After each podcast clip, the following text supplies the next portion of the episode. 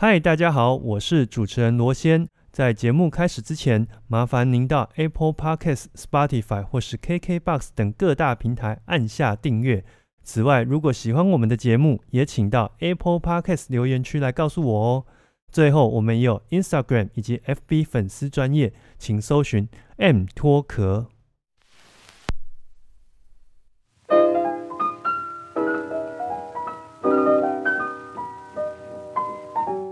我是罗先，欢迎收听 M 脱壳 Music and Talk。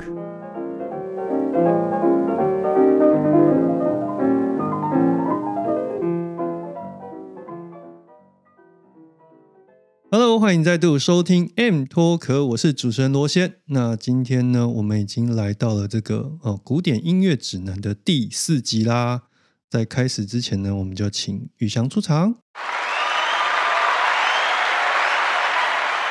嗨，大家好，我是宇翔。好，那我们一开始要来稍微补充一下，上一次我们聊到白辽士的幻想交响曲。对，因为我手上有一张唱片是孟许跟这个巴黎管弦乐团在一九六七年的一个现场演出。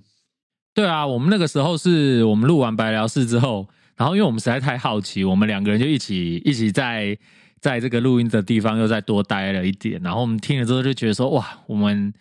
我们一定要把它当做 bonus 来来把它说一下。这对，那刚好也是，其实今天要聊的是贝多芬六号嘛，也跟幻想是有一点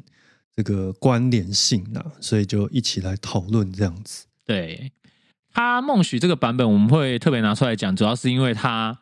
他非常的这个劲爆啊，所 以要用这个劲爆来形容，这样子就是他的他的这个戏剧张力非常的强，然后我们觉得说，呃，而且他是属于比较比较刚的、比较阳刚一点的的诠释啦，这跟我我我们。上一集介绍，比如说像是蒙都啊，或者是说我们比较喜欢比较温柔的版本，伯恩斯坦等等的那一种比较比较纤细敏感、多愁善感的版本比较不同。它就是给你一个非常直接的这个阳刚的气质，对啊，满我是觉得满满满的大炸药放在第四、第五乐章。没错，就是他真的是很有爆发力，然后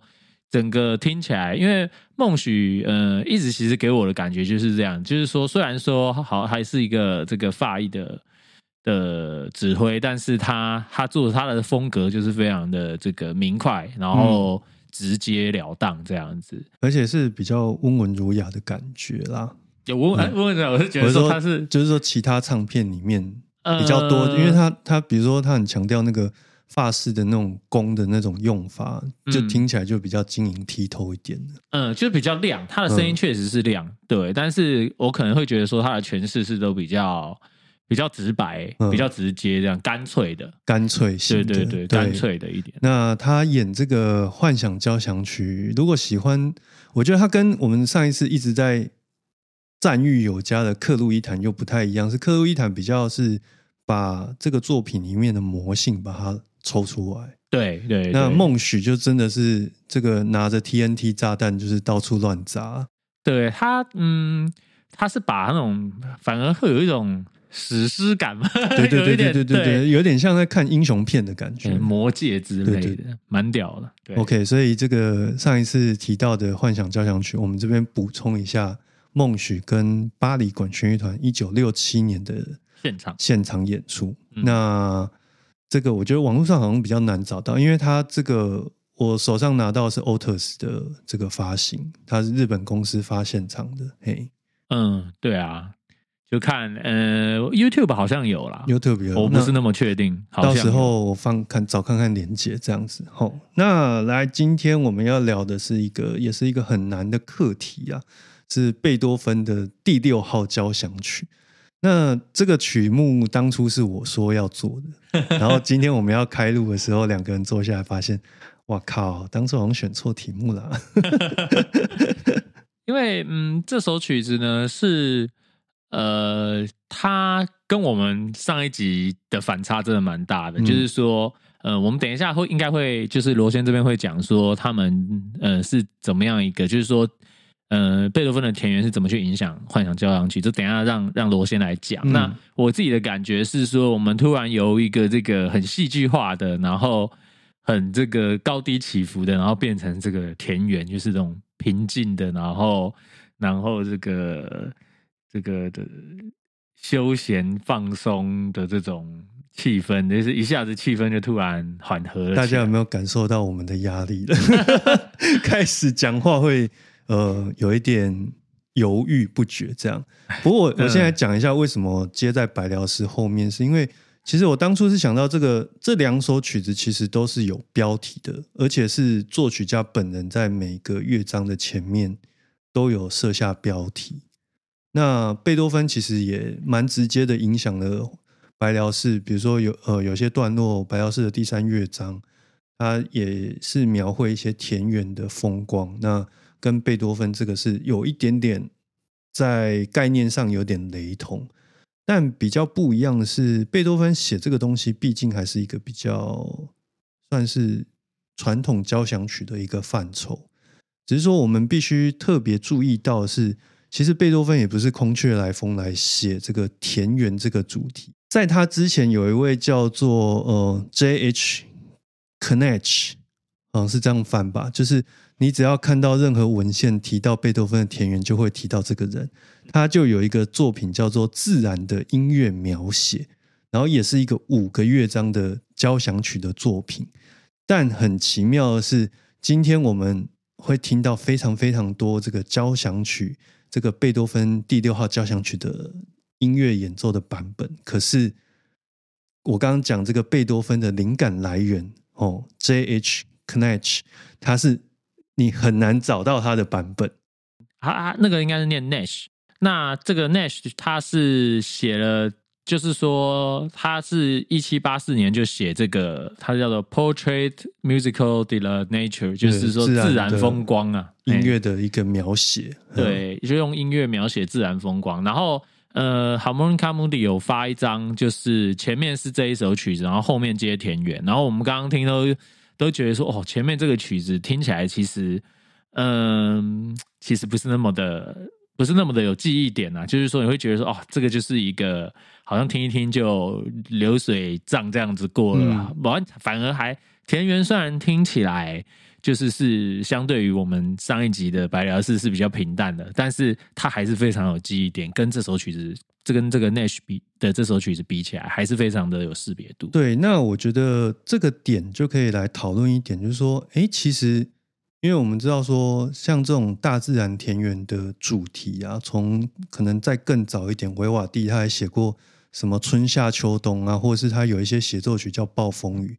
那也就是说，呃，自古以来，人类对于田园或是大自然的这种主题，其实是层出不穷的。那贝多芬这个作品不断不断的被演绎，然后有各式各样不同的版本，你在现场音乐会也会听到。可是反而有趣的是，这一首作品就是刚刚讲这个自然音乐的描绘，这个作品它反而是在今天你很难找到版本来听，或者是你可能现场音乐会听都没听过。我觉得有趣的是，那为什么这件事情会变成今天这个样子？除了贝多芬本身这个大作曲家的名气之外，另外有一点我觉得很可以讨论的是，因为这曲子我我看到有一张唱片有录，我就特别找出来听。是你听完之后不知道自己在做什么事情，就是说它是一个哇，你听完会觉得说哦，确实是有一些大自然声音的这些符号都放在曲子里面，可是听完之后它就过了。也就是说，它是一个讲的比较直白一点，有点像是在描绘或者是模拟这些声音，用乐器来模拟虫鸣鸟叫，或是你听到的自然的河流的这个流动的声音，可是不见得会有多么深刻的记忆。对，我觉得作曲家的手法，其实在这张专辑里面，那个对比可以说是这个这个一没有比较，没有伤害啦。就是说，这个 Nash 跟贝多芬，就是他们他们两个人这个作曲同样是同样的作文题目哈，嗯同样的同样的标题，但是两个人做出来的成果可以说是天差地远了。那不是说 Nash 他就是一个就是一个很烂的作曲家，而是说而是说这个贝多芬他确实他他在创作这个曲子的时候，你可以听到他有更多的远见，跟他把这个他过渡，就是说他从这个绝对音乐，然后从这个英雄式的音乐，然后。过渡到就是，哎，他也能够去做这种呃优雅的，然后嗯，虽然是音乐，但是给你一种沉静的感觉，就是说他也能够去表达说这个不同的面貌这样子。他他这个我是觉得是贝多芬嗯蛮大的一个转折点。这样还有一点是，我觉得贝多芬有趣的地方是在于，他并不是单纯的去描绘那个声音的样貌，他把这个主题。哦，完完全全的咀嚼完之后，他所描绘的是你在这一些乡间田园里面所看到的风景，然后反映出你的心情的样貌。嗯，而且我觉得他这首的配器是特别。如果嗯，今天是想要有一些听众可能会想听，就是说，哎，每个乐器单独来听的时候是什么感觉的时候，哎。我觉得这个田园交响曲是一个蛮蛮推荐可以拿来做第一章来帮助你去更好的去识别每一个乐器的音色。对，因为在这边就是贝多芬他给每一个乐器一个都有他自己发挥的一个舞台，然后你可以很清楚的听到就是他们之间的交互作用，而且每一个独立的乐器它的音色都透过贝多芬的这个旋律去得到很好的表现。对，所以呃，我觉得第一点可以来讨论就是，哎，为什么？贝多芬的灵感来源，今天我们却很少听到。那这边我再补充一下，就是其实贝多芬发表这部作品《田园》的时候，大概是一八零八年。那如果你把他整个那个时间列表摊开来看的话，他其实前后也写了不少现今蛮知名的作品哦，比如说包含的这个小提琴协奏曲之王，就是他的 D 大调小提琴协奏曲 OP 六十一。这个也是在差不多前后一两年的作品。那另外钢琴作品的部分比较有名的就是哦第二十三号的钢琴奏鸣曲《热情》。我相信如果大家对听古典音乐稍微呃入门再进阶一点的话，这个作品也会常听到。那钢琴协奏曲第四号哇，这个更更不用讲，是音乐会上的常客。那同时有趣的一点是，呃，大家很著名就是。你只要跟人家聊到说哦，我在听古典音乐，他都会来一首噔噔噔噔的命运交响曲，其实都是在这个时期。那这这个其中也可以看得出来，就是说贝多芬常在他写作的历程当中有一个二元的一个对立的一个呈现，嗯，就是像这种阳刚的哦激进的作品，他同时就会搭配一首比较温柔的，在同时间在去写作，然后交叉的这个。这算是什么心情上的一种调试吧？对，就是呃，贝多芬在做这个田园的时候，嗯，他有留下一些记录啦，就是在讲说，嗯，他在创作的时候呢，与其说是在用音乐来画画，不如说更像是在用音乐表达的一种表达一种感觉。就是他那时候是用 feeling 这个字，而不是用 portrait，就是说他。不觉得他在画画，而是说今天就是他在这个乡间，他在乡村里面，可能是在休息或是旅行那的时候，然后他他他捕捉的是他当下的感受，所以其实呃，与其说它是一个外在的这个虫鸣鸟叫田园这种田园，不如说是一种呃，这个有点类似中国这个陶渊明他的苏东坡不是都有那种归隐山林。然后的这种呃，比如说像这个诸葛亮，不是台这个从用中国的概念，其实也蛮蛮能够说得通的，就是说呃，归隐田园，然后享受那种呃恬淡闲适的这种这种感觉，心情上的一种不同的转换。这样。那刚刚一开始有提到白辽士嘛，其实他对于贝多芬的第六号是有一些他个人的见解，不过那个内容是蛮浮夸的。这边呢。念一下给大家听，这是白辽士的意见。那也可以看得出来，就是他对贝多芬的崇拜，以及呃这首田园交响曲对他的影响。那也因为这样子，呃，他在幻想交响曲当中也有类似的一些情景的描写。他这边说到哦，田园呢是一首令人惊叹的图景啊，应该由普桑来设计，那由米开朗基罗来执笔。那些伟大、崇高而美丽的古代诗篇，在这音乐的这个奇迹前面，也变得非常的苍白。那把脸藏起来吧，可怜的古董诗人们，可怜的凡人，你们中规中矩的语言，尽管纯净和谐，却也比不过声响的艺术。是的，伟大而可敬的诗人们，你们被打败了。就是这一段，其实就是完全是在包养贝多芬的田园，对他来说是有多么的，真的是可以用上高大、伟大、高大来形容。但就是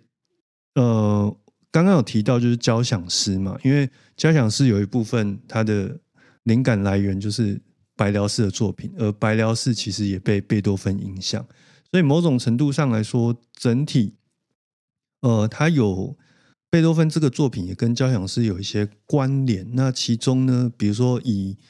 这五个乐章的作品来说，它比较特别是第三、第四、第五乐章，它是一个不间断的这个演连续的演奏。这个在贝多芬自己的作品当中，其实也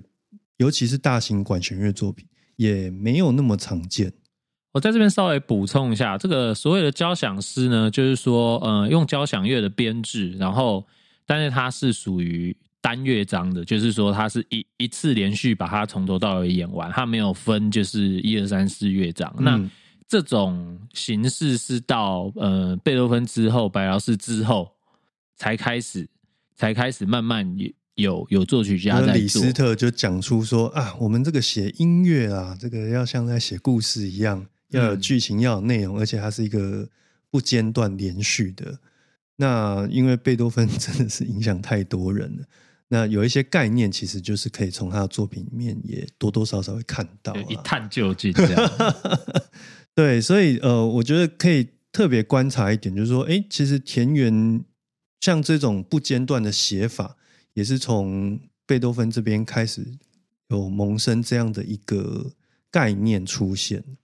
那所以我们现在开始讲版版本比较了，没有问题，没有问题。好，刚刚呢提到这个第三、第四、第五乐章，就是它是没有间断连续演奏的。这个其实让我们在制作这个节目的时候，诶，遇到了一个说是方便，然后也是困难的一个这个纠结的地方，就是不好截 取段落。对，就是这首曲子它没有什么断点，它就是我们在选段的时候。发现呢，这个这首曲子非常的绵延，然后它环环相，它有非常多环环相扣的部分，所以如果你仅仅是听一个小片段的话，你是完全无法感受到这个曲子的厉害，或者是说这个指挥、这个录音的厉害的。那这是我们觉得比较困难的地方。那后来我后来我们就讨论了一下，然后就想觉得说，哎，那不然这样好了，因为三四五是没有间断，所以我们就干脆就把。把三四五当成断点，就是把它的开头都当成是断点。那这样子，我们就是听每一个乐章的一开头，基本上用这样的概念。那其实也就符合，就是说我们想要介绍，我们希望大家能够概略性的去听到这个曲子的声响的这个这个目的啊。嗯，好，那再来呢，这个有关版本的部分，我还想要再提一个东西，就是嗯。这个曲子的谱上的速度，哈，就是哎，我又要又要来再讲一次。现在这个应该会是我们的定番这样子，就是说速度，因为速度真的太重要了。那一八一七年的这个谱版里面呢，给出了一个一分钟六十六个二分音符。那因为这个是一个二四第一乐章啦，我们讲都讲第一乐章了。对，那第一乐章是一个二四拍，所以二四拍的话，它就等于六十六个二分音符，其实就是六十六小节。嗯，对，那那这个一分钟要演六十六个小节，的话，是是非常非常的快哦。就是这个这个速度基本上是，呃，我们今天听到最快的都没有贝多芬谱上写的快。然后呢，这件事情呢，就大家就觉得，哎，怎么会有这种事情呢？那大家是不是都嘴巴上是说这个要照原谱演奏啊，实际上身体很诚实，这样子根本都没有照着做呢？会不会是他拿到节拍器是有问题？哎哦，你太会接了！我现在就要来讲，这个有一个这个西班牙的这个嗯教授呢，他跟我们提出这个困论点困惑，嗯他呢就去用大数据，他就是比较了总共一百九十六个小时，然后好像我忘了是几十个版本的这个田园交响曲的录音哦，然后呢，他就去分析说，哎，大家的速度大概是怎样，然后他又再去，就是他就一直在想啊，他到底是哪一个环节出了问题？结果他就发现说，哎，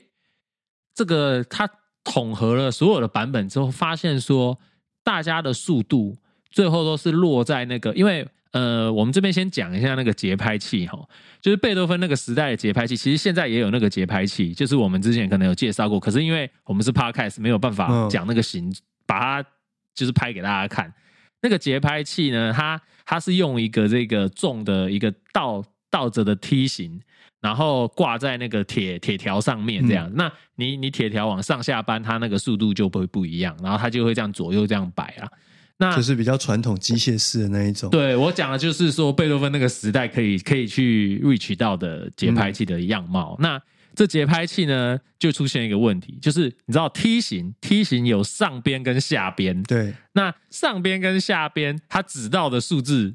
不一样。而且可能古早也没那么精确，说你要把这个东西指在哪里。对嘛？因为因为嗯大家就是搬、搬到一个点，然后用嘛，然后用就就开始用，所以所以其实他那个数字有可能就是说，呃，他从他就是多方考究之后，他觉得说，哎，这个数字有可能就是因为当时的节拍器它那个梯形的高高度，嗯。它是一个 range，对，那那这个 range 里面，呃，其实大部分的指挥是有在那个 range 里面，对，所以说，呃，就是因为当时其实就没有那么精准把一个数字压死了。虽然说谱还是有压一个六十六，可是实际上它就是可能是这个节拍器的这一个梯形里面这个高度里面的上下。对的最快的，他们觉得说他后来压的那个数字是压在那个最快到这么快，但是实际上是不需要到，就是说实际上是也没有想要那么快，没有想到这个数百年后，这变成了一个困扰着无数指挥的难题。那我等一下呃放选段的时候，我会再告诉大家说那个最快的是到了多快，你就可以再去想象，哇，那六十六简直是不可描述这样子。嗯，对，那好，那讲完之后，我们就开始来听我们的这个段落的部分。那首先要带给大家的这个是第一乐章，那我们挑选的是这个列宁格勒爱乐的这个穆拉文斯基，他是一九八二年，1982嘿嘿嘿。哦。有有有，我有。一九八二年的版本，来，我们来听一下。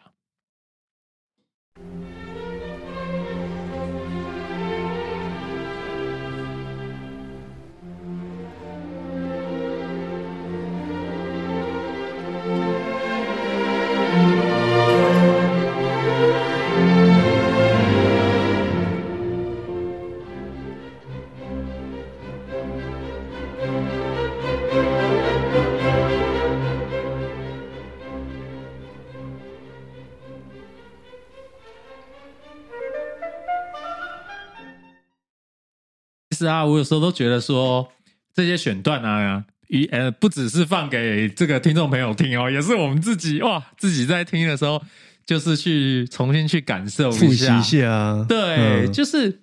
这个这个曲子，当时我听到的时候，因为嗯，虽然我知道穆拉文斯基是一个很厉害的指挥哦，他是可以说是这个俄国指挥的这个巨匠这样子，然后在俄罗斯的影响力是这个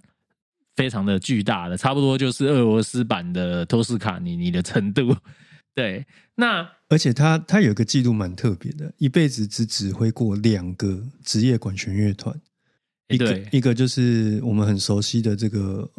列宁格勒爱乐嘛，那另外一个就是还是东德，他到捷克去指捷克爱乐，哦，真的哦，捷克对对对对，第二个是就是捷克爱乐，哦客习一下，但他有记录的职业乐团的指挥就这两个，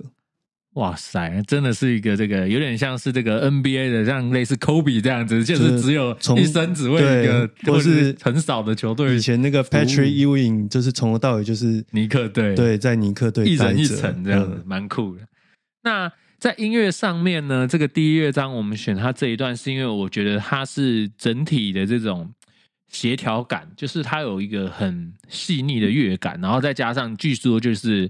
它的排练的这个强度跟这个嗯。频率是非常的高的，所以整个这个弦乐的这个起伏被他打磨的这个非常的，我觉得很完美，就是说听起来嗯、呃不会太不会太紧张，不会太紧迫，然后然后但是又很就是又很清脆，有一种这种空气感特别的好，这跟他演那些俄国作品是差完全不同。所以，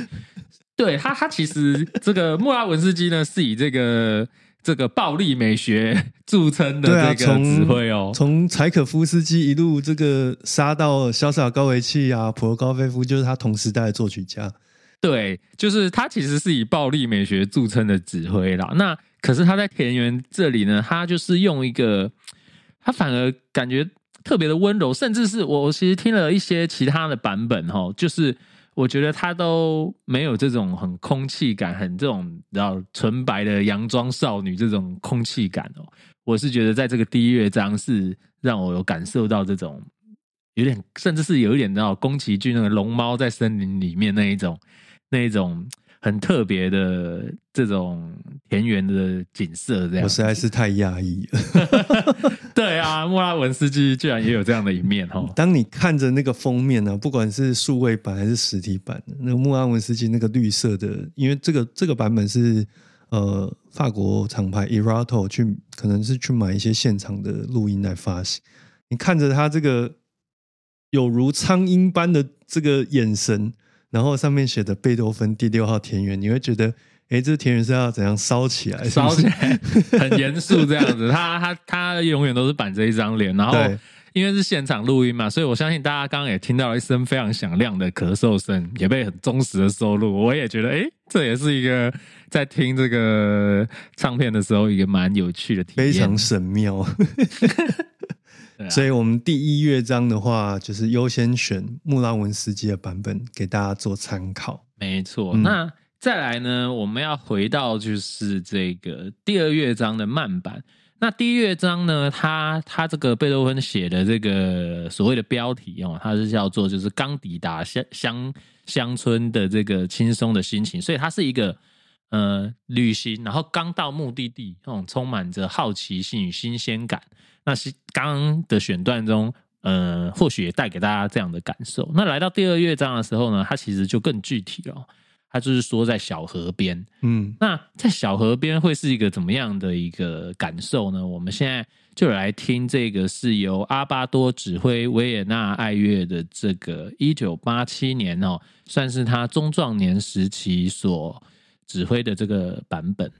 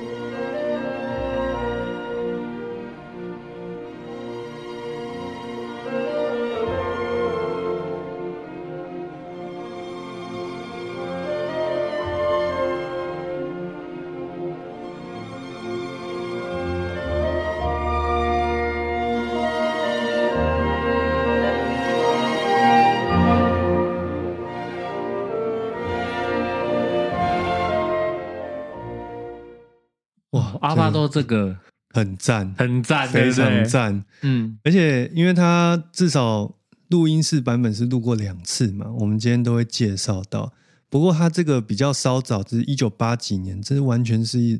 阿巴多最意气风发的年代。对，而且这个慢版，嗯，说实在的，嗯，我没有特别就是说很喜欢阿巴多这个指挥，但是我在就是做这一集田园的时候，哦，我我听到他的田园之后，是真的是被被感动到，甚至是我可以说这个是我的决定版。决定版，对对对对对，就是呃，他有一种疗愈的感觉，就是嗯，如果你如果你工作压力很大，或者是说嗯，你你因为发生一些事情，可能你心情不好的时候，或者是说嗯，你想要放松的时候，最能够放松的的版本就是阿巴多，就是嗯，它放松不是说会让你就是昏沉然后睡着这样子，它那个比较像是你知道吗？我觉得像是。然后用音乐来给你按摩，这样子，就是它是一种心灵上的沉淀跟洗涤，然后会让你觉得说，哦，他他的这个音乐很舒服，然后很就是 engaging，就是很吸引你去慢慢的去进进入那个嗯那个状态，那一种田园的状态这样。而且我补充一下，你刚刚讲那个按摩的比喻，因为我是这这两天跟我朋友在聊，他跟我介绍那个亚历山大技巧。那是什么？那个是一种，就是对于身体的放松的一种方式哦。对，那我我只是要说，因为亚历山大技巧，它强调的是，你可以透过自己身体的力量，去对于身体一些酸痛的部分去做放松。嗯，比如说，要告诉你说如何放松，因为现代人大概最最痛苦的就是那个腰腰啊。那腰之所以会酸痛，是因为你的呃。大腿的部分长期的紧绷，然后去拉你的骨盆，去致使你的腰就是肌肉张力不不全呐。嗯嗯嗯。那亚历山大技巧告诉你的是说，你可以透过你自己身体如何去摆放，比如说你躺在地上，然后脚呢放在椅子上，让你的大腿舒张，然后去放松你的腰。那我要讲的是说，阿巴多这个版本就很像这样的逻辑跟概念是说。我并不是要让你按摩到我们台语讲“天啊送”，就是又痛又爽，不是那种就是很极端。因为肌肉其实是会补偿，就是说你现对你现在让他很紧张，他等一下就更他会报复性的再更反向的回去。嗯嗯嗯，对。那亚历山大提的就是说，你如何运用自己自身身体的力量。去慢慢让你的身体舒张，就是真正的舒张跟放松。对，那你也不用花那么多钱，一直去找人家按摩，是你靠自己的力量就可以处理。那你刚刚讲的按摩，我觉得它更接近亚历山大在提的这个概念呢。对我就是真的从阿巴多这边得到，就是说哦，田园它的这一个重点，就是说他的这个整首曲子的这个点题的部分。我觉得阿巴多是做的非常的成功，这样子。嗯，那我也觉得说他在这里面，嗯，相较于其他的版本，它其实是更虽然说它是放松的，但是它又很有朝气，就是你还是听得出他的自信。对，就是说，嗯，有一些作曲家，他可能晚年的时候，或者是说，嗯，比如说我们讲福特万格勒好了，福特万格勒在他晚年的时候，他的音乐越来越。黑暗，嗯，就是越来越越来越沉，而且越来越魔性，对，而且越来越就是可能扭曲，然后有他很深刻的这个个人的刻画在里面。那通常都是比较，我觉得是比较晦涩，然后有一点黑暗系的这样。但是阿巴多在这里展现的是一个阳光灿烂的田园，但是又不会很刺眼，就是你知道紫外线指数刚刚好，然后有风这样子，然后。他刚刚啊，特别是这个小河旁的情景啊，我听我是觉得说，他这个第一小提琴的这一些旋律线，包含到他的颤音，像是鸟鸟叫一样的颤音，然后一开始的这个旋律线，我是觉得就是他的所谓的小河这样子。那我都觉得说，从阿巴多的这个版本里面，你可以很清晰的感受到，对啊。不过我觉得最精准的还是就是那个心情啊，那种被被音乐按摩的这种。舒适感，对对，而且井然有序啦。这个版本是我常年在唱片柜上想要听这个曲子，就会直接抽出来听的。真心推荐给真心推荐第二乐章。那另外就是我这边补充一下，这个版本可以特别去听一下第四乐章，就是他那种意气风发的，要要风有风，要要雨有雨的那种，呃，很张狂的样子，其实也是。也是很厉害，很精彩、很迷人这样子。好，那接下来是第三乐章。接下来第三乐章呢，它是这个呃农村的这个农民们的这个开心的集会了。其实讲农民也不太对，反正就是这个曾咖郎。Farmer 嗯。Farmer，呃，嗯。就是对他，他其实就是一个一个田园派对这样子。对。那田园派对他这一段呢，是这个他的这个乐师是贝多芬最最早完成的哦，就是我们呢在这个我们看了这个小这个熊版的乐谱的这个序介绍对介绍这个田园的时候，他就讲说呢。在这个一八零三到零四年间，这个贝多芬的手稿就已经有包含到这个第三乐章的这个一百六十五到一百六十八小节的这个这个部分哦，所以这边这个有点这种乡间小调的这个气氛呢，我们选择了一个古乐的版本哈、哦，是这个 Frank Bruggen 哈、哦，他是一个荷兰人，嗯然后他指挥这个十八世纪交响乐团。那当然，这个采用的是就是尽量回到这个贝多芬当时的这一个古乐乐器跟编制啊，这个我们前面几集已经讲过很多次，我们就这一次就容我们省略这样子，我们可以直接来听听看这个乡民们快乐的集会。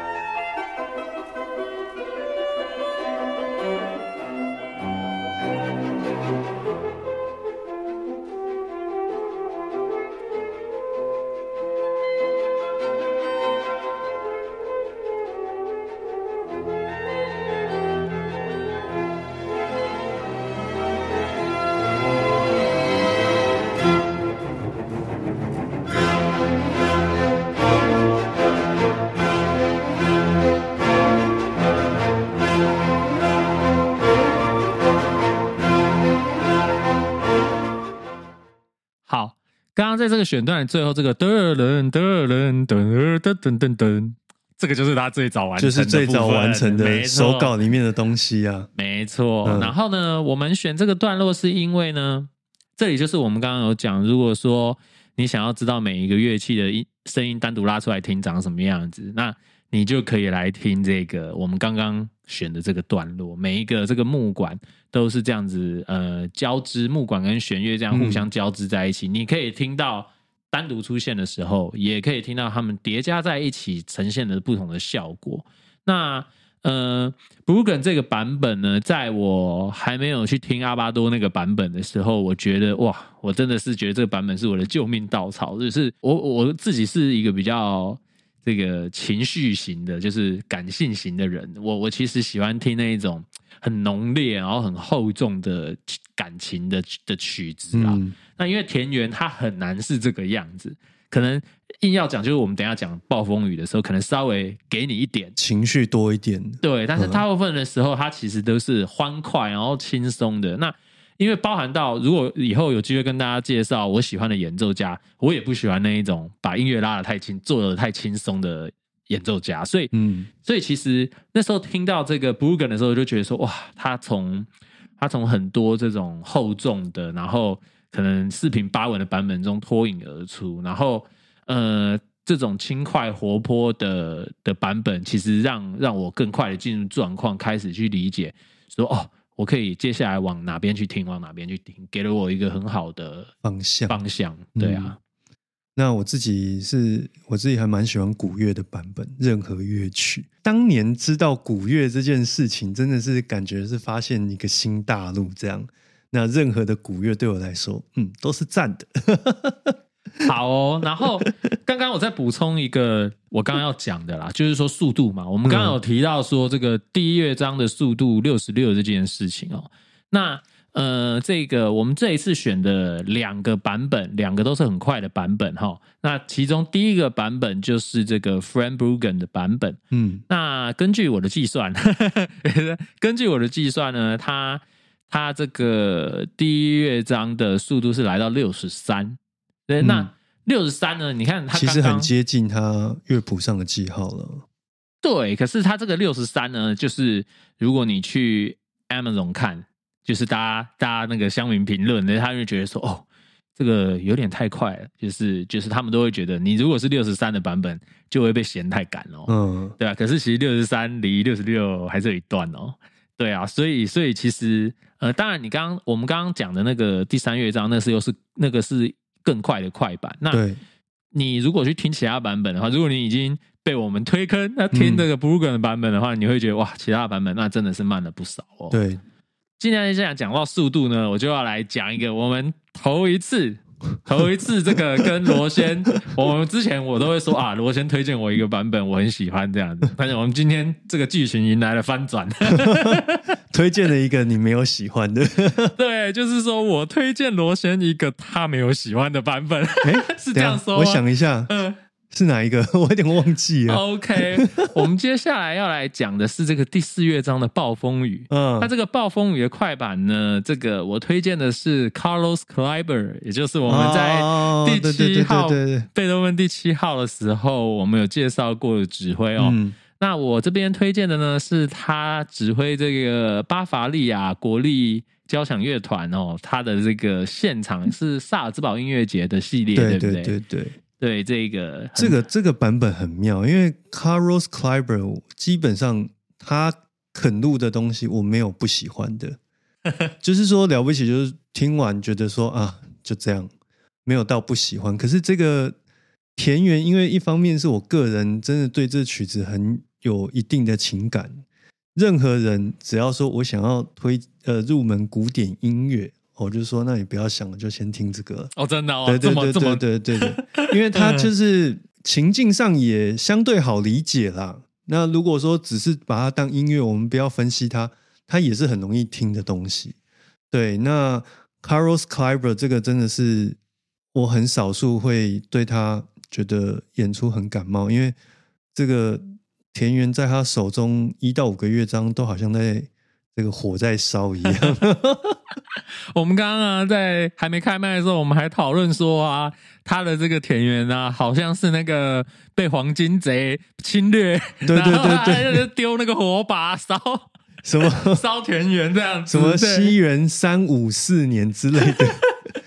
怎么就是这种你在《三国志看到的，对对对对，看到的那个前情提要，大概是会发生这种在这个版本里面。对，但是我个人是非常喜欢的、那因为我刚刚有讲过嘛，我就是一个比较情绪化的人。那、嗯。如果他这个田园指的太宁静、太平和和平的话，我可能反而会觉得很无聊，想哦睡觉，对啊，但是但是凯本这个我真的是一听就上头，我觉得说哇，没有想到这个这个录音，而且其实其实罗先的这个观点呢，其实是也是一不是，其实也他也并不孤单呐、我在阿玛总刚刚不是有讲到吗？就是说被批评太快对，的这个，其实就是在这个讲这个 Kleiber 的版本。那对于他的批评，因为 Kleiber 他这个东西一九八四年的录音，那。嗯，他算是走在时代的前面，因为基本上啊，他的速度跟 Brugen 古乐作风的其实是很接是一样的哦，是很嗯接近的速度。当然，呃 c l i b e r 把它弄得更更戏剧化一点啦。他 Brugen 他的速度是让你听起来比较，他他没有听起来比较没有压力，就是以第一乐章来讲啊，那。这个 c l i b e r 他虽然速度两个人用相近的速度，但是 c l i b e r 会让你听起来更更强度更高一点，更紧张一点。对，好，那我们就铺陈到这边，我们马上来进行第四乐章的暴风雨。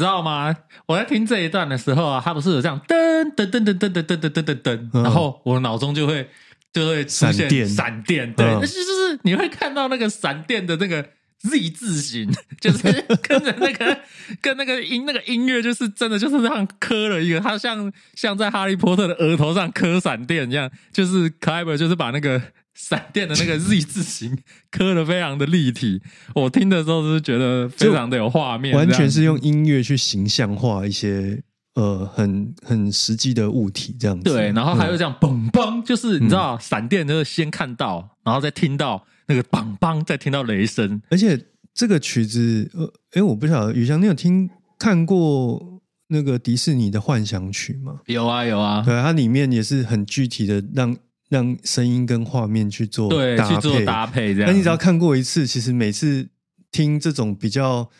比较有力度，然后强度比较强的演出，都会都会浮现幻会有想。特别对，会有一个特别的画面啦。嗯，对啊，其实我觉得这个就是贝多芬厉害的地方啊，就是说同样是就是讲田园，我们刚刚讲那个 Nash，你去听他的那个作品的话，他没有办法给你这样的冲击，对他没有办法给你一个这么具体，而且他的音乐就是嗯、呃通篇你都会有。一直这个场景会不断的变换，就是他还有分，还讲究分镜的，然后还有不同的层次的，有背景，然后有主角，然后这个主角哎有一点变换，有有不同的这个剧情，这样子其实都非常的立体。这个真的是普通的作曲家很难做到的境界。所以反之想过来，就是贝多芬其实走在很前面的。虽然说那个年代是没有电影，可是他的很多的思维其实是用很具象化的方式，但是他又不是直接把呃，比如说闪电，然后去搞一个音效去当做是闪电在使用。对啊，这嗯就是真的是厉害的地方。而且其实他在他在创作田园的时候，他也对于说，哎，到底要不要弄得那么，就是到底要不要说的那么明，其实他是持保留的态度。对对我觉得这个保留真的是很聪明，对我来说是很聪明的。就是说，嗯、因为贝多芬他他这个东西还是有一个实验的性质，然后他本身其实对于我相信他的内心啊，对于绝对音乐还是觉得绝对音乐是有一个很崇高的，嗯的一个，他对绝对音乐有一个很崇高的定位了。那当他发现，就是说他他开始看到未来，他看到一些新的，他他开始透过类似像田园的作品中，他他开发了一种新的模式，一种新的可能性的时候，其实这真的是一个一个人类创意的一个瞬间哦。那走在非常的前面，走在非常的前面。那我还可以再举一个具体的例子哈，就是我们回到第一乐章哈，其实呃，在贝多芬之前哦，其实在做一般古典的交响曲的时候呢，它其实是呃通常两个主题。哦，就可能嗯大调、小调，哦，阳刚、阴柔、快速、缓慢，哦，两个主题会有一这样子里面去交对，交会会交。交互去做这样的事情，这样子。那贝多芬在这第一乐章呢，它其实做了一个，呃，当时来看算是一个很大的变革，是说它其实有转两次调，所以它有三种不同的调性。那那如果说三种不同的调性，那我就说，哎，那这样也也没什么了不起。哎，了不起的地方就在于说，它让你听不出来。嗯，就是说，他他是别人，就是说过去的人怎么干，莫扎特怎么干，他就反着干。嗯，就是说，哎，你要有两个调性对比很高的来做你的第一、第二主题。哎，我偏不，对，我要用三个，我不是两个，而且我这三个转调都是很无缝接轨、无缝衔接的，让你完全感受不到。听起来不会突兀，但是他还是做了这些事情。是刻意为之，就表示说，呃，这其实虽然说，呃，现在现在你就去看那个更狂野的十九世纪、二十世纪的作品，你不会觉得说这有什么了不起。可是，在贝多芬的那个年代，也是这个其实是一件还蛮还蛮摇滚、还蛮 rocker 的事情。就是说，贝多芬其实写曲子写到后来，他在不管是形式上或是调性上，各种的过去的人建立起来的规则，他都想要试着去破坏看看。那他破坏不是单纯为了破坏，而是它其实是要带来一些新的一些东西出现的。对啊，所以嗯，我们之后在未来我们再继续介绍浪漫乐派的时候，我想处处的也都会看到这首作品的影子。嗯，好，那最后呢，呃，应该是这样讲嘛。我们前面提到三四五，它是一个连贯性的，所以说暴风雨之后呢是雨后天晴。嗯那雨后天晴之后呢，它这个牧羊人的感恩之歌，哈，是一个就是说他们开始庆祝，然后感谢感谢神的这个赐给予啊，感谢他的赐福，这样子是也是一个这个比较庆典的，然后充满着这个礼赞的这种中曲的乐章。那我们呢，在这边呢，我们首次吗？诶，也不算首次。如果说布隆许泰特那时候，因为我们从头到尾只放一个版本嘛，对，对，但是这一次是我们首次呢，在这个有有不同版本的播放里面，首次重复了，诶也不是重复了，就是说指挥是重复的。嗯我这边呢要再次称赞一下阿巴多，我们在第二乐章刚刚已经琢磨了很多，这曲子跟他真的是很相相当的契合啊，跟他的气质很契合。那我们第二乐章放的是他跟维也纳爱乐合作，一九八七年他中壮年时候的。那、嗯我们现在这个是放他晚年，也就是这个千禧年交会二零零一到二零零零到二零零一这之间，这跟柏林爱乐的的作品。这当时发表这一套的时候，因为我们桌上放着，我真的觉得有一种就是要迎向一个新的纪元的感觉，因为嗯。他这个开录是一九九九年对。年中左右嘛，那到他录完就是两千年年中，然后马上就做发行了，其实啊是蛮快的。可能是吧，这个数字对人类还是很两千这个整数，这个千禧年还是一个很重要的一个历史节点。而且不知不觉这一套我就拥有它二十年了，欸真的欸哦，二两千年已经已经已经是如此遥远，就感觉好像是昨天的事，但其实是二十对啊年，前看的事。你在 YouTube 看都还是画质还不错，又是彩色的，对啊，感觉好像没有很久啊，超过二十年了。然后那个时候买一个 MP 三播放器是用一百二十八 mega 在计算的。哦，对啊，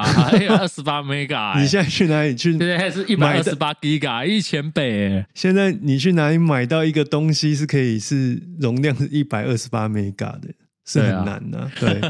好了，来听第五乐章阿巴多跟柏林爱乐。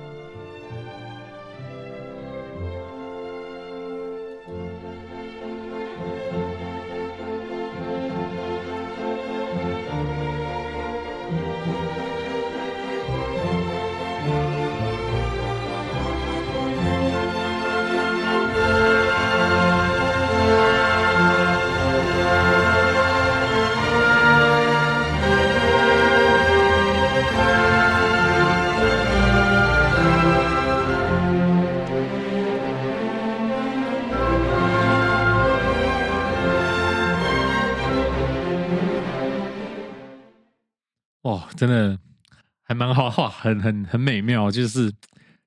哦，真的是太太赞叹就了。就 是真的是完全是很契合他个性的一首曲子啊。对，就是它的旋律，哇，真的是蛮好听的。然后，好、害我忘记我本来要讲什么。而且阿巴多，我觉得这个版本有个罪恶，就是他把过去在历史当中前辈们所说的厉害的版本全部都压过去。对，其实我也是，嗯，我们今天开麦前也是有讨，也是有讨论一些比较知名的，可能在过去的唱片评论杂志会提到的版本，但是我们最后呢定稿定版还是就是把阿拉多就是在这五五个乐章里面，我们放了放了两个，那也主要也是因为呢，这两个本身虽然同一个指挥，但是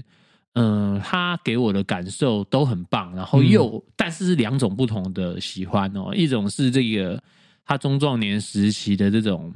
才华洋溢，然后到他这个第五乐章这种更纯粹，而且他受到这个古乐的风格影响，其实是蛮。有在编制上，其实你从那个现场的影片里面看得到，弦乐的人数是非常少的。对，然后它的速度变快变轻，然后它的音乐给人一种就是呃过滤的非常的纯粹纯净的那种干净的感觉。哦，就像我刚第一乐章讲的那种，穆拉文斯基也有呈现的那种空气感。那在第五乐章的空气感，我会觉得是阿巴多这个版本哈，它更胜一筹这样子。然后我觉得这版本还有一个有趣的地方是，因为刚刚宇翔有提到那个熊版的乐谱嘛，对就是由那个呃，我记得是英国的音乐学者 Dilma 去编撰，他修正了贝多芬的一些逻辑上的错误。那姑且不论这个道不道德啦，因为他那个所谓的错误，比较比较像是在抄谱上的过程当中，就是很明显当时人不会这样写，或是贝多芬不会犯这种错的。但是后来的呃公布的谱版里面，就看起来就是逻辑上的错误，他去修正。那先姑且不论这个到底对不对，不过呢，阿巴多这个版本当时在呃录制的时候，就是采用 Baron Hiter 这个我们称之为熊版的谱版。然后在当时所有录的 灌录的两千年后前后灌录的版本，比如说 David SIMMON 或者是后来的柏林爱乐呃音乐总监 Simon Rattle，他们都宣称自己在录的时候也是用这个版本，但是呢，大家听起来是完全不一样的东西。哦，David SIMMON 啊，这个忘记讲了，嗯他他也是一个很棒的贝多芬的专家，嗯对他他可以说是贝多芬的专家。其实，因为我们这一次选版本的时候，其实我也有稍微想过啦，就是说，因为贝多芬呢，他他他是很多很多的指挥都灌了全集，对，就是一到九这样子。那我会尽量倾向于呃，我其实是我个人是不希望大家就是用全集的这个视角来看贝多芬的作品。嗯我认为他他每一每一个作品都很值得独立拉出来听，而不是说去买一个套装，然后从头听到尾。这个这个这个，我是这个这个方法是行不通的。嗯嗯，对，那除非说你对这个指挥你已经非常的确定，你已经就是真的要很爱很爱他，我才建议你哦一下子就是贝多芬全集这样去听。不然，其实我觉得每个指挥的气质，因为贝多芬一到九号那个都长不一样。它的落差太大。，对他一二是像有点莫扎特，可能擅长指莫扎特的人，可能一二不错。那三哎开始有一点汤，不是 我是说三开始有一点激情的，那可能就是要比较比较，而且篇幅很明显的拉得很长。对他篇幅就拉大了，然后需要的这个指挥家的这个艺术的气质跟能量都都有不同，所以嗯、呃我是虽然说哦，我刚就是讲说有很多人都灌了全集，但是我还是会觉得说，哎，不妨就是挑你最有感觉的贝多芬先来做入手，然后慢慢地这一点我就觉得 Carlos Kleiber 聪明，至少他进录音室就是五七号，然后结束。我想听三呢、我也想听九啊，三可以听他爸爸的，九也可以听他爸爸的就是克莱巴父子两个人就包办了大概四到五首，就是榜上有名。但我的意思是说，他很聪明，就是他很懂得挑自己擅长的东西，然后做一个完整的记录。当然，你有现场的录音那是一回事，可是他这个有尘埃落定，说这个所谓的决定版的诠释，他就只挑五七号。哎，嗯，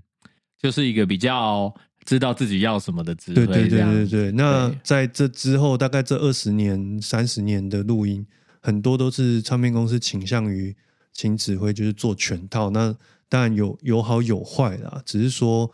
一个人要独立的把九首都指到一个很不错的程度，其实是有蛮大的困难的。对，而且我在就是其实全集还会就是嗯，我对于唱片公司发全集还有一个小感想是说，我在逛亚马逊的时候，哎，我很喜欢逛亚马逊哦，因为你去亚马逊搜寻那些专辑。那它就会有，就是底下的那些这个美国乡民呢，他们都很爱写评论，这样子哇，他们评论起专辑就是跟那个吃餐厅一样，他会写个哦一百多字、两百字，然后 长长的，而且很有结构哦，这样子很认真在点，而且是没有人付他钱去写这些东西。对，然后因为阿 m 总他本身就是会有，其实电商都有啦，就是说他会确定你是有买买这个东西才才你才可以写就会得到，他会给你一个，嗯、应该说他就会给你一个认证，说哦，这个人真的有消费这个产品，然后这是他写的评论，就是他会很清楚。那他就是在讲啊，这个真的是很有趣哦。他就说哦，这个阿巴多的这一套，就是我们现在这个我们最后放的这一套两千年这一两千年套这一套，他就说，嗯，我感觉阿巴多在这个贝多芬的这个 cycle，就是说全集的灌录的这个事情上面呢，逐渐的就是厌倦了，然后很多的重复，然后无意义的这一个，好像对他来说像无意识一样这样子。那我就会觉得说，我一看我就非常的震惊啊！我看了这个评论之后就觉得说，干嘛呢？对啊，会有一些怀疑，对不对我很怀疑，因为至少至少六号不六号，你看我们我们不是这样我们这么推六号，嗯他的六号就表示说我们真的没有觉得是这样。然后底下的这个二楼就说啊，不要听一楼的，就是你知道，就是这些讨论都很有趣。就是说，你想想看，你你冠全集，然后你就会被讲说，哦，他其实已经厌倦了嘛，就是你是不是啊？其实这个灌了灌就会疲乏、厌倦或者什么的。其实哎，你有去看这个人 ID 去看？点进去看他其他的评论，说不定他被呃卡拉扬也写说啊，他录到第三次已经烦了。哦，可是他他没没没，那个人后来还补说，哎呀，阿巴多就是不如他后面啊，大意就是说阿巴多还是不如伯恩斯坦跟卡拉扬了，所以他是卡迷啊。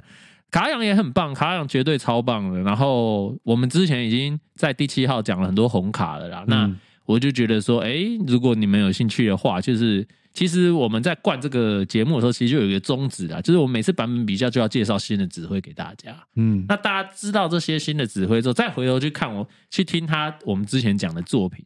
这种化学反应，我觉得会蛮不错的。对啊，因为一方面也是帮大家累积一些版本跟曲目。对啊，我们讲的出来的指挥也都是很知名的，可以帮助大家更好的去享受这个古典音乐。这是是是，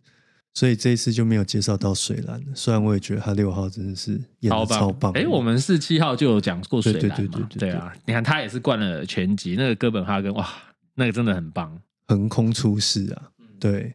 那今天呢，六号就先讨论到这边。嗯，对，录之前我们是很胆战心惊，因为贝多芬任何一首作品都是非常厉害。对啊，喂，我们这样不知不觉录了，我们现在录了一个小时嗯一个超过一个小时了，哈哈，真的是谢谢大家的收听。那今天另外一点比较特别，就是在节目最后跟大家聊一下，就是我们其实是我的这个原本录音的地方是我睡觉的地方，现在已经专门变成我录音的地方了。对啊，我为了纪念这一刻，我还特别用手机今天啊做一个侧录，这样子就是是这个很不错的一个温馨的录音空间。对对对对对，那之后大家也可以反映一下，就是说新的空间，因为我觉得那个床搬走之后，真的声音的感觉差蛮多。为了要接近之前那种比较干净的声音，我还把一些柜子什么的往里面摆，然后再把免新音免再稍微补一下。对啊，我们也可以听听看，说跟之前的几集有什么不一样。对对对对，那如果说你觉得对于今天不管是声音上或是我们的内容上，哦，有一些回馈或建议的话，除了 Apple Podcast 可以留言之外呢，Spotify 你也可以去做留言。对啊，我们目标就是有一天能够能够念观众的留言。对，大家赶快听完之后，不管是 Apple Podcast 或 Spotify 都可以去留言，我们都会去看。哦，那今天节目就到这边，感谢大家再次收听 M 脱壳的这个古典音乐指南。好，谢谢大家，拜拜。好，谢谢大家，拜拜。今天的节目就到此告一段落喽。喜欢今天的节目吗？如果你有任何想法的话，欢迎到我们的粉丝专业或是 IG，甚至于是其他 Apple Podcast 等各大平台来告诉我们哦。此外，如果你还想收听其他关于音乐类型的节目，也欢迎到 N Talk 里面找你有兴趣的节目来收听哦。